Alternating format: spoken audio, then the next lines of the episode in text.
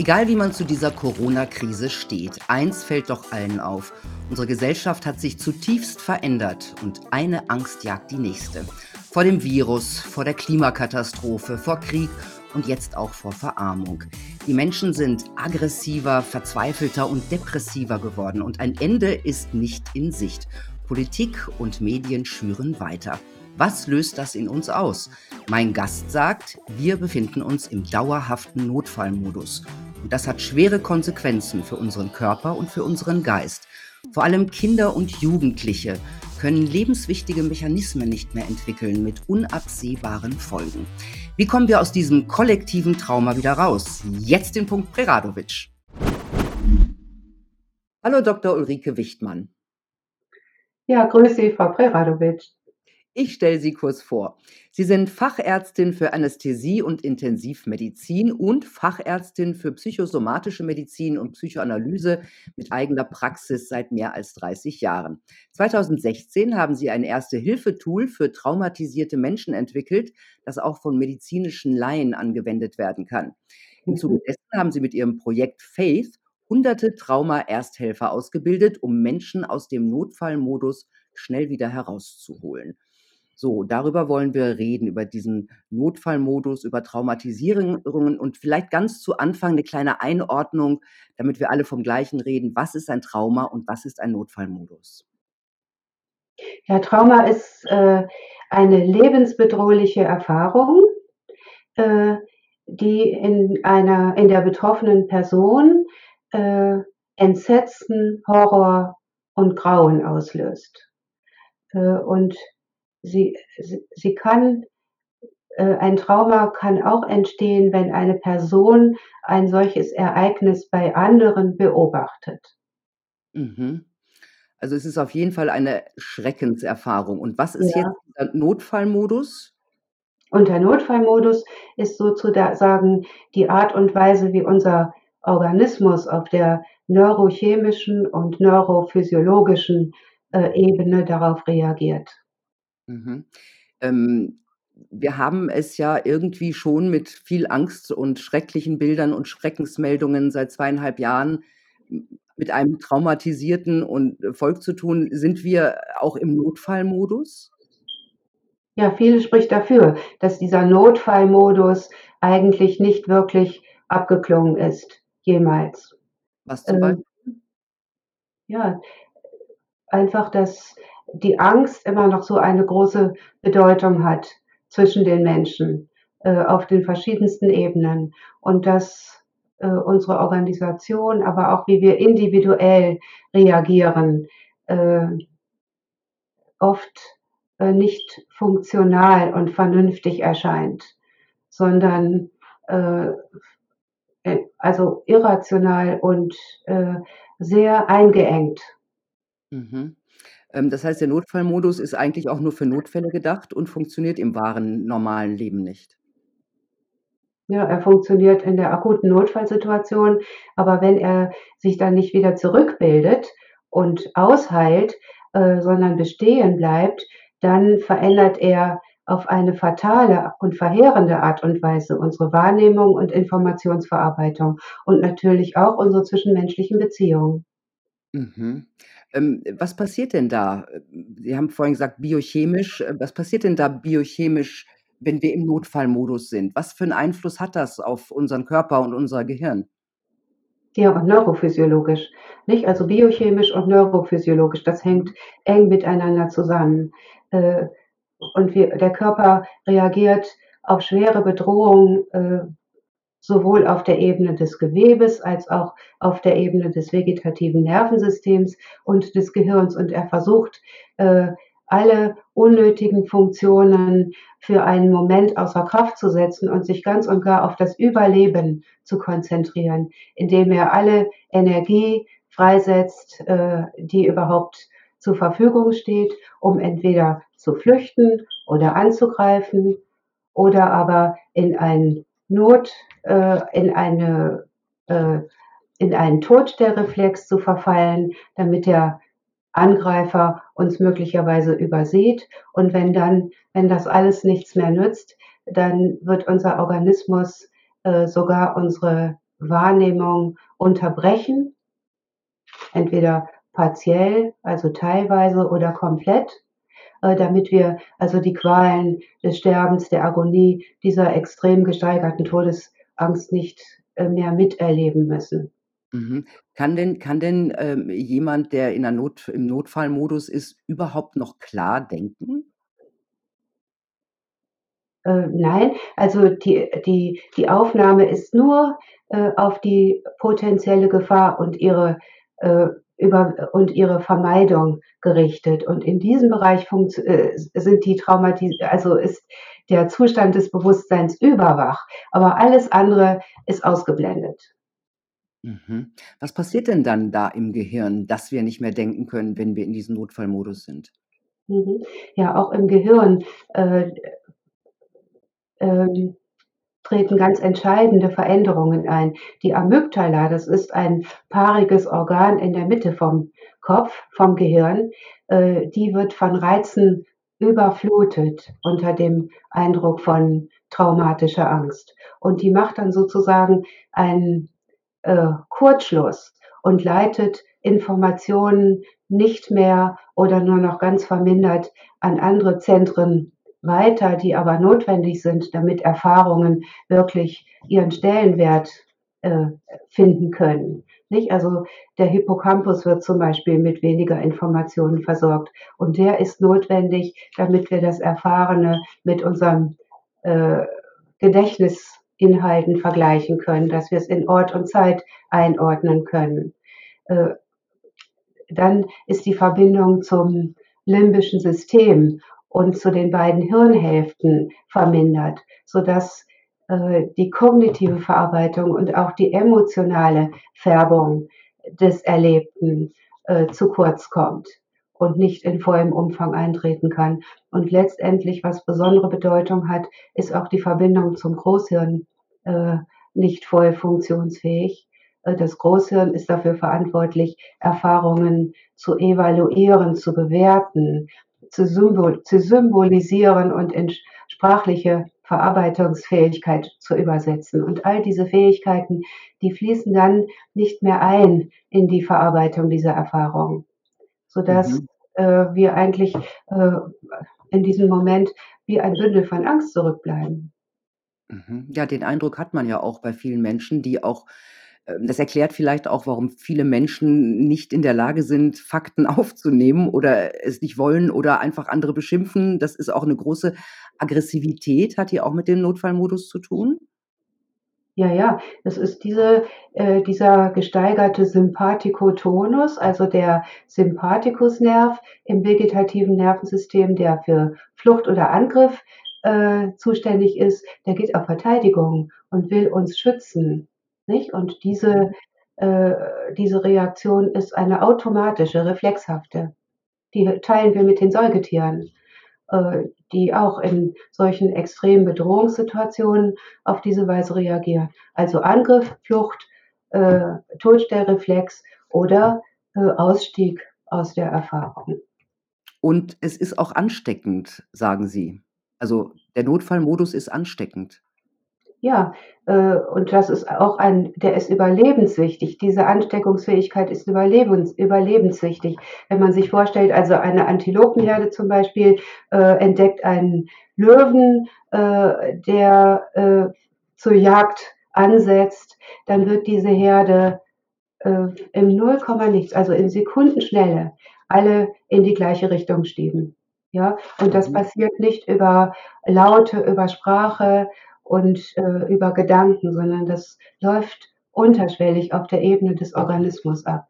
Der Körper ist es, der, äh, den größten Teil unserer Informationen verarbeitet. Ich glaube, äh, im siebenstelligen Bereich Bits pro Sekunde verarbeitet der Körper und nur 12 Bits pro Sekunde gelangen überhaupt schon im Normalzustand, äh, äh, in unser Alltagsbewusstsein. Alles andere passiert unterhalb des Gehirns, im Gewebe und im vegetativen Nervensystem, nicht? Und speziell dieser Notfallmodus ist einfach ein Reflex. Mhm, Und der kann auch der kann auch dann, wenn die, äh, akute Bedrohung aufgehört hat, unterschwellig latent, äh, noch eine Weile mitlaufen oder er kann sich ganz und gar festsetzen in festsetzen im Organismus und, äh, diese Bereitschaft produzieren, schnell wieder auf die nächsten, ähm, Hiobsbotschaften, auf die nächsten Trigger, auf die nächsten Angstsignale, ähm, einzusteigen. Das heißt, wenn ich mich im Notfallmodus befinde und jetzt kommt jemand mit 'ner neuen Angst da äh, daher, dann bin ich sofort bereit, darauf zu springen? Ja, wir sind im Notfallmodus außerordentlich, äh, äh, triggerbar und in ständiger Hab-Acht-Position und hypervigilant bezüglich jeder möglichen Bedrohung und äh, selbst, äh völlig harmlose Reize können als Trigger wirken. Mhm. Ähm, ist das dann, wenn man jetzt immer im Notfallmodus ist da werden ja auch Dinge ausgeschieden, äh, Endorphine, Opiate, Adrenalin. Ähm, was passiert denn, wenn das plötzlich aufhört? Ja, das ist so eine also, das sind ja auch suchterzeugende Substanzen. Und wenn das plötzlich aufhört, bekommen wir kommen wir auch in einen Zustand von Entzug. Diese. Substanzen, die heben die Reizschwelle im Organismus an, sodass wir nur noch für sehr massive Reize empfänglich sind. Alles, was auf der feinen Ebene, zum Beispiel der Körpereigenwahrnehmung, äh, passiert, das wird ausgeblendet, sodass wir in diesem Notfallmodus unseren Körper gar nicht mehr ausreichend spüren und damit auch nicht realisieren können, dass wir überlebt haben, dass wir leben. Mhm. Und diese erhöhte Reizschwelle, die erfordert ständig Nachschub an Triggern, nicht? An Kicks, an, ähm, äh, traumatischer neuer Stimulierung, äh, um diesen Notfallmodus aufrechtzuerhalten und diese Entzugssympto Syndrome Symptome oder diese Entzugs äh, En Erscheinungen im Körper, ähm, nicht spüren zu müssen. Die fühlen sich nämlich gar nicht gut an. Wir fühlen uns dann gar nicht wohl in unserer Haut. Ja, was sind das denn für Entzugserscheinungen? Ist kann man das mit Drogen vergleichen, also, mit Entzug bei Drogen oder Alkohol? Ja, könnte man sagen. Also, es, äh, hat schon Ähnlichkeit. Es ist nicht genauso, aber es hat Ähnlichkeiten. Also, es ist einfach 'n es sind einfach massive Befindlichkeitsstörungen. Äh, Schwitzen, Übererregtheit, Schlaflosigkeit, Appetitlosigkeit und vor allen Dingen, was mit diesem Traumaentzug einhergeht, äh, ein Gefühl, äh, der Sinnlosigkeit und Leere. Und das müssen Menschen, ähm, äh, vorher wissen, damit sie diese Eindrücke, die ja sehr überzeugend sind, weil sie aus dem Innersten unseres Körpers aufsteigen, damit sie die nicht für bare Münze nehmen, sondern wissen, das ist nur ein Durchgangssyndrom, bis sich die Reizschwelle unseres Körpers wieder gesenkt hat und wir wieder fähig sind, äh, unsere Befriedigung aus und unser äh, unsere ja, unsere Erfüllung aus diesen sanften Empfindungen, aus den feinen Empfindungen unserer Erfahrungen wieder abzuleiten. Das heißt, ähm, wer sich so lange im Notfallmodus befindet, der stumpft richtig ab? Das kann man sagen, weil Mhm. wirklich, äh, äh, es ist ein äh, äh, schwere Traumatisierung, die sich festgesetzt hat, die hat ganz verheerende Folgen und verändert ganz massiv, äh, was und wie wir wahrnehmen, wie wir, äh, uns fühlen und wie wir denken. Wow. Ähm, das ist Ja. vielleicht für erwachsene sch Menschen schon schlimm, aber wie sieht's denn bei Mhm. Kindern und Jugendlichen aus? Die, äh, mussten ja auch schwere Erfahrungen machen. Ich nehme an, auch traumatische, wenn man ihnen gesagt hat: „Du Mhm. sonst bringst du Oma und Opa um“, ja? Wir erinnern uns an 2020. Dann kamen die Masken in den Schulen, dann kam Social Distancing, die Kinder durften nicht mehr sich nicht mehr sehen, keine sozialen Erfahrungen machen. Ähm, äh, was bedeutet denn so ein Notfallmodus für Kinder und und Heranwachsende? Ja, diese sozialen Erfahrungen sind ja unbedingt wichtig, also, sowohl mit dem eigenen Körper als auch in Beziehung zu Gleichaltrigen oder zu zu anderen Menschen, sind unbedingt wichtig für diese, äh, integrativen Prozesse in unserem Nervensystem. Wir werden nicht mit einem reifen Nervensystem geboren, sondern das reift erst im Laufe unserer Entwicklung. Also, ganz besonders natürlich in der Kinder und Jugendzeit, aber bis ins hohe Alter hinein, äh, in weniger rasantem Tempo. Und wenn da ein Lockdown verkündet wird und die Kinder also an Kontakten gehindert werden, ähm, äh, dann heißt das ja nicht, dass ihr Entwicklungsbestreben anzuhalten ist, sondern die greifen zu anderen Reizen und Informationen, um sich weiterentwickeln zu können. Und wir haben ja wirklich, äh, also viele Kinder da auf den, in den digitalen Bereich verwiesen. Und gerade das ist verheerend für Kinder, weil sie da eine Quelle der äh, Stimulierung, sogar eventuell der erneuten traumatischen Überstimulierung vorfinden, ohne dass sich äh, aber diese Reize äh, in der Realität integrieren lassen oder erfahrbar werden und modifizieren können.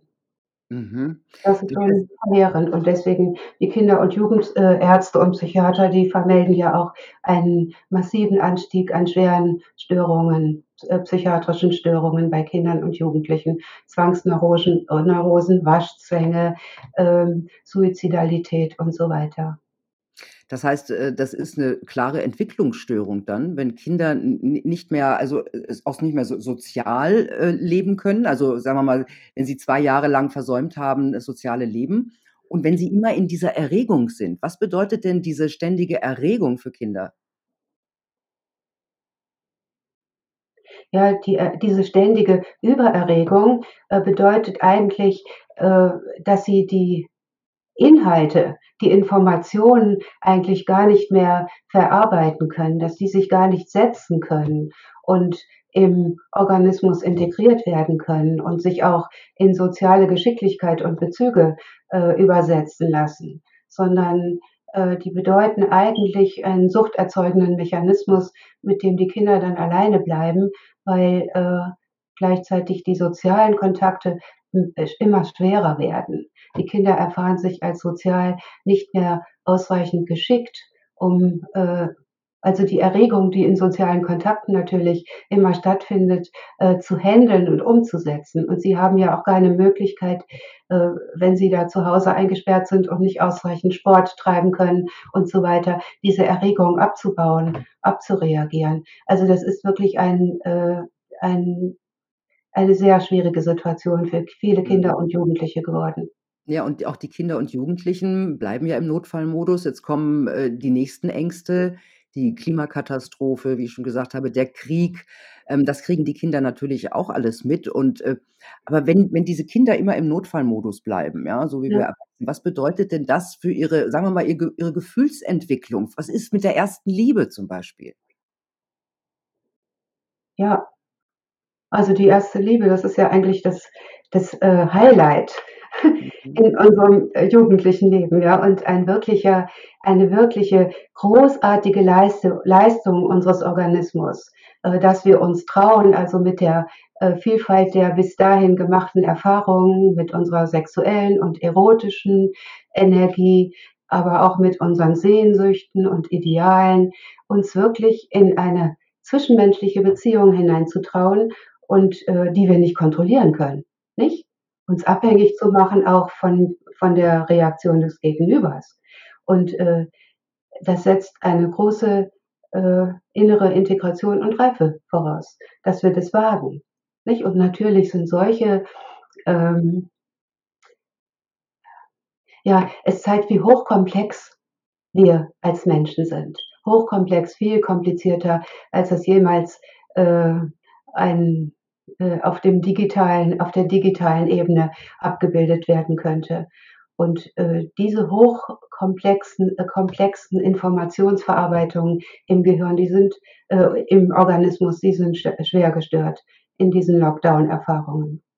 Da machen Mhm. 2 1/2 Jahre sehr viel aus in dieser Zeit. Das heißt, ein normaler Jugendl also, ein Jugendlicher, der diese Erfahrung mitgemacht hat, hat hat mehr Schwierigkeiten, sich diesen diese Gefühle zu sehen, zu merken und auch auf das Gegenüber zu reagieren? Ja, diese Erregung zu halten, zu prozessieren, in Ausdruck äh, zum im zum Ausdruck zu bringen und auch in befriedigende Beziehungen, äh, ein äh, einmünden zu lassen. Mhm. Also, ja. Jetzt sind ja äh, dieser Notfallmodus ist ja für die Menschen zur Realität geworden. Also, äh, wenn man seit über 2 Jahren irgendwo drin ist, man gewöhnt sich ja an alles und man glaubt, dann ist das so. Ähm, und die Leute wissen wahrscheinlich gar nicht, äh, in in was für 'ner in was für einem Zustand sie sich befinden. Wir haben's vorhin schon mal kurz erwähnt, aber Äh, sagen Sie doch noch mal zusammenfassend, wie kann jemand selber merken, dass er sich in so einem traumatischen Notfallzustand oder Modus befindet? Mhm. Also leichter ist es, äh, äh, zu formulieren, woran merkt man, dass man sich nicht mehr drin befindet? Okay. Ja, also dass man da äh, dass man da herausgetreten ist. Man würde es daran merken, dass man humorvoller ist, dass man spielerischer sein kann, äh, dass man Selbstkritik, äh, leisten kann oder Kritik vertragen kann, dass man Wahlfreiheiten hat, dass man Ressourcen in Anspruch nehmen kann, dass man um Hilfe bitten kann, dass man Neugierde, Interesse aufbringen kann, äh, und letztendlich auch, dass man, äh, ja, die eigenen Grenzen, äh, im Auge hat. Mhm. Also, dass man sich nicht überschätzt, nicht? Mhm. Sie haben ja hunderte Trauma-Ersthelfer ausgebildet. Das sind ja keine Mhm. Mediziner, sondern ganz normale Leute, die Erste Hilfe leisten. Ähm, was ist denn da das Wichtige? Wie helfen die? Vielleicht können ja auch andere Leute hier in Deutschland anderen Leuten einfach helfen. Ja, äh, das könnten sie. Äh, da ist ja auch dieses kleine Büchlein, äh, entstanden, was wir vielleicht unten verlinken können. Ähm, und diese äh, diese dieses Tool, äh, also First Aid International Trauma Helpers, äh, das bildet, Laien aus, äh, andere Menschen aufzuklären über die, äh, Folgen der Traumatisierung und damit ihnen zu helfen, das, was sie selber erleben an Befremdlichkeit, äh, erst mal in einen Zusammenhang zu stellen und sich nicht mehr zu schämen und schuldig zu fühlen für diese, äh, gefühlte Einschränkung, die sie aber gar nicht sich gar nicht erklären können und die sie hauptsächlich als verwirrend empfinden. Also, da Tool ist diese Einschätz oder diese äh, diese Herstellung des Zusammenhangs zu zum Notfallmodus und zu schweren Traumatisierungen, äh, sehr entscheidend. Und das Zweite ist eben, äh, den Menschen auch, äh, zu vermitteln, dass unser Körper so eine wichtige Ressource ist in der Wiederherstellung unserer normalen, äh, Funktionsweise. Was heißt das? eigen Was heißt das äh, ganz praktisch? Ganz praktisch heißt es, äh, dass wir dem Körper, also oder den Menschen so kleine neurophysiologisch wirksame Übungen zeigen, die diese Körperwahrnehmungsdissoziation auflösen können und den. Körper wieder in Flow bringen und die Informationsverarbeitung und Vernetzung im vegetativen Nervensystem und natürlich im Gehirn wieder befördern. Was was wären das für kleine Übungen? Können Sie da eine nachmachen, kurz? Ja, ein sehr gutes Beispiel oder eine grundlegende Übung ist das Gähnen. Das ist eben auch eine körper körpereigene Reflex. Also, der Körper selber stellt diese Fähigkeiten zur Verfügung. Gähnen ist ein sehr, äh, neurophysiologisch wirksamer Vorgang. Wir können's Aha. natürlich gerne mal machen, ja? Also, indem wir den Mund ganz weit aufreißen und uns strecken und dehnen. Gähnen dann später. Aber ja, ich Okay. Wenn mein Hund in Stress gerät, dann gähnt der oft, ja? Ja? weil es auch dem Stressabbau dient, ne? Ja, und weil das hilft, Er Erregung zu halten, äh, ohne einzufrieren. Also, wenn mein Hund zum Beispiel spaz äh, spazieren gehen will, er steht schon vor der Tür und Frauchen hat die Leine vergessen oder irgendwas, muss noch irgendwas holen oder so, nicht? Äh, und er ist voller Energie in Vorfreude auf das „Jetzt gleich geht's los“, nicht? Äh, dann gähnt er, um diese Energie zu halten, ohne einzufrieren, Mhm. nicht? Das ist eine, äh, hohe integrative Leistung unseres Organismus. Äh, und das wird durch Gähnen erzeugt. Nicht alle Wesen gähnen. Ich habe festgestellt, sogar, äh, äh, Fische und Schildkröten gähnen. Äh, bei den Fliegen habe ich's noch nicht beobachtet, nicht? Aber, äh, äh, ja, Gähnen ist weit verbreitet Mhm. unter allen Lebewesen. Und Gähnen äh, also, ich kann ein paar Beispiele nennen? Gähnen ver veräl äh, verhin äh, verändert die Neurochemie im Gehirn. Es führt dazu, dass Serotonin, also dieser stimmungsausgleichende Transmitter, ausgeschüttet wird. Also, wenn wir zu aufgeregt sind, bringt uns Gähnen ein bisschen runter und wenn wir zu, äh, lahm sind, dann wird es uns ein bisschen unsere Spannkraft etwas erhöhen, ja? Das ist auf der neurochemischen Ebene. Und, äh, Gähnen bewegt Flüssigkeit im Gehirn. Also wenn wir viel gähnen, dann werden unsere Schleimhäute feucht, also es fließen eventuell Tränen oder Spucke wird mehr, nicht? Also ein Zeichen dafür, dass im Körper Flüssigkeit bewegt wird und Informationsverarbeitung im Körper ist an Flüssigkeitsbewegung gebunden, nicht? Also die Gähnen bringt uns wieder in Flow.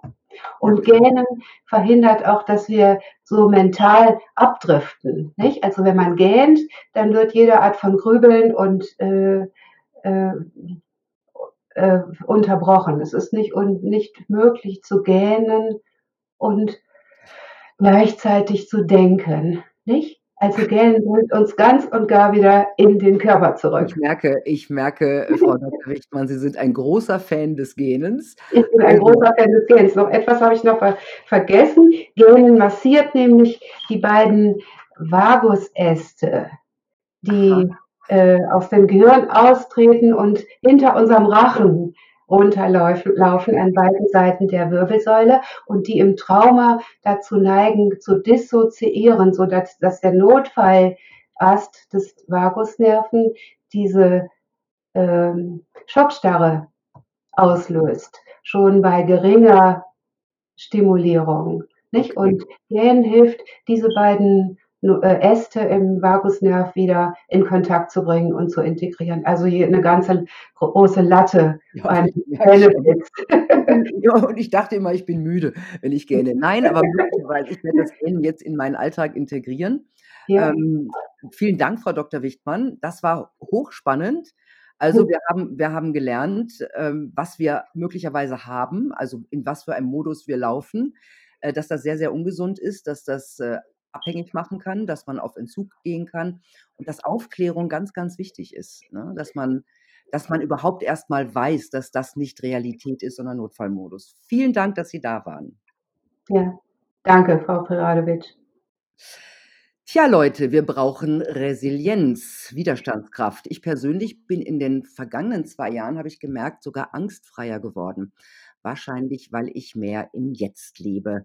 Die Vergangenheit ist weit weg und die Zukunft, na ja, so ungewiss wie heute war sie wahrscheinlich noch nie. Also genießen wir das, was wir haben und stärken uns für das, was da kommt. Ich wünsche euch 'ne gute Zeit. Bis bald.